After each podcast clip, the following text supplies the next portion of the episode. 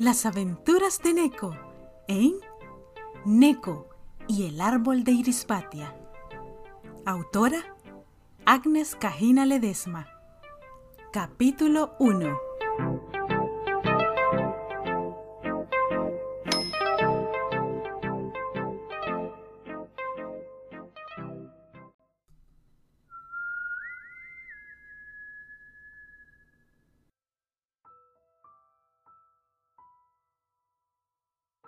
La excursión.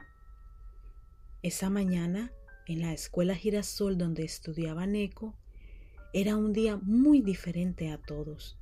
Los niños corrían de un lado a otro, todos apurados en terminar de empacar sus maletas y la razón no era para menos. Ese día, todos se preparaban para hacer un campamento en el bosque.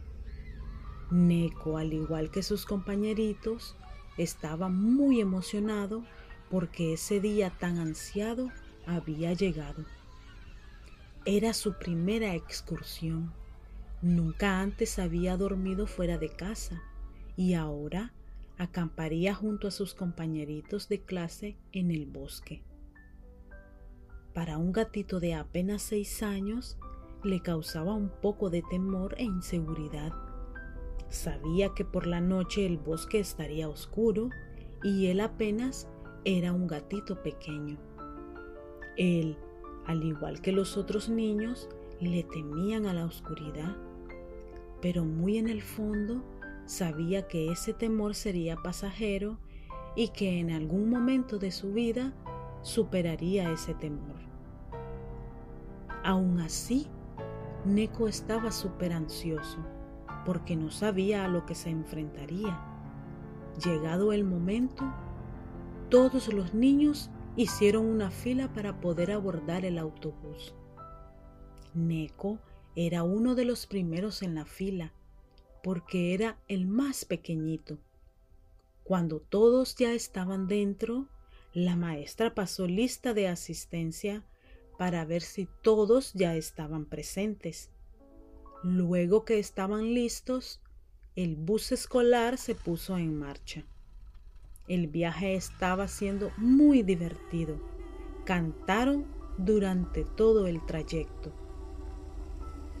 Cuando por fin llegaron al bosque, ya casi estaba anocheciendo y eso era genial, porque de esa manera pondrían en práctica sus conocimientos de niños exploradores.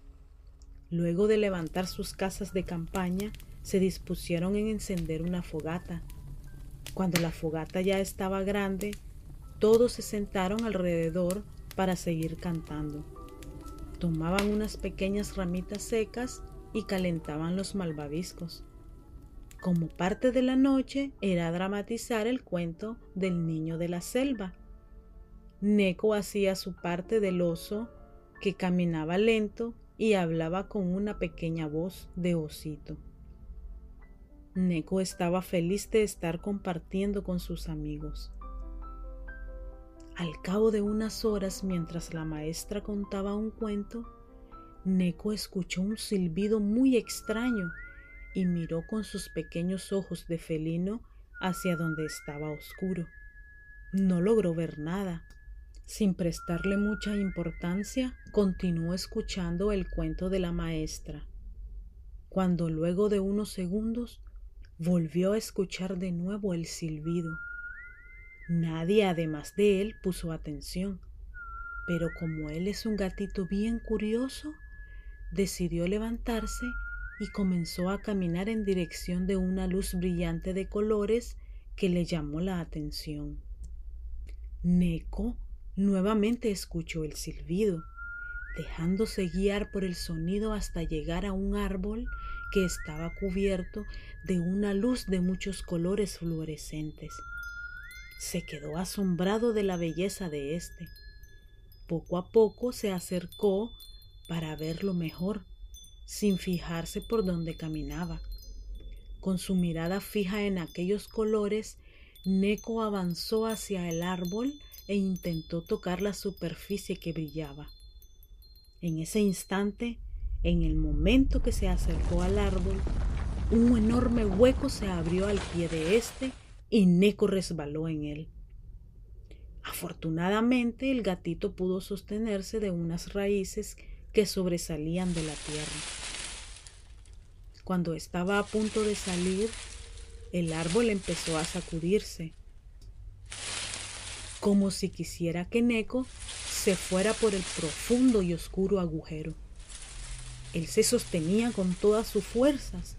Sus ojitos empezaron a humedecerse del nudo que tenía en la garganta. El árbol se sacudió una y otra vez hasta que el pequeño menino no pudo sostenerse más, cayendo en la oscuridad del hueco. Sentía que caía y caía y caía, y mientras más caía, el aire era mucho más cálido más húmedo, pero de pronto comenzó a percibir con su pequeña nariz gatuna el olor a flores tranquilizándolo de la angustia que sentía.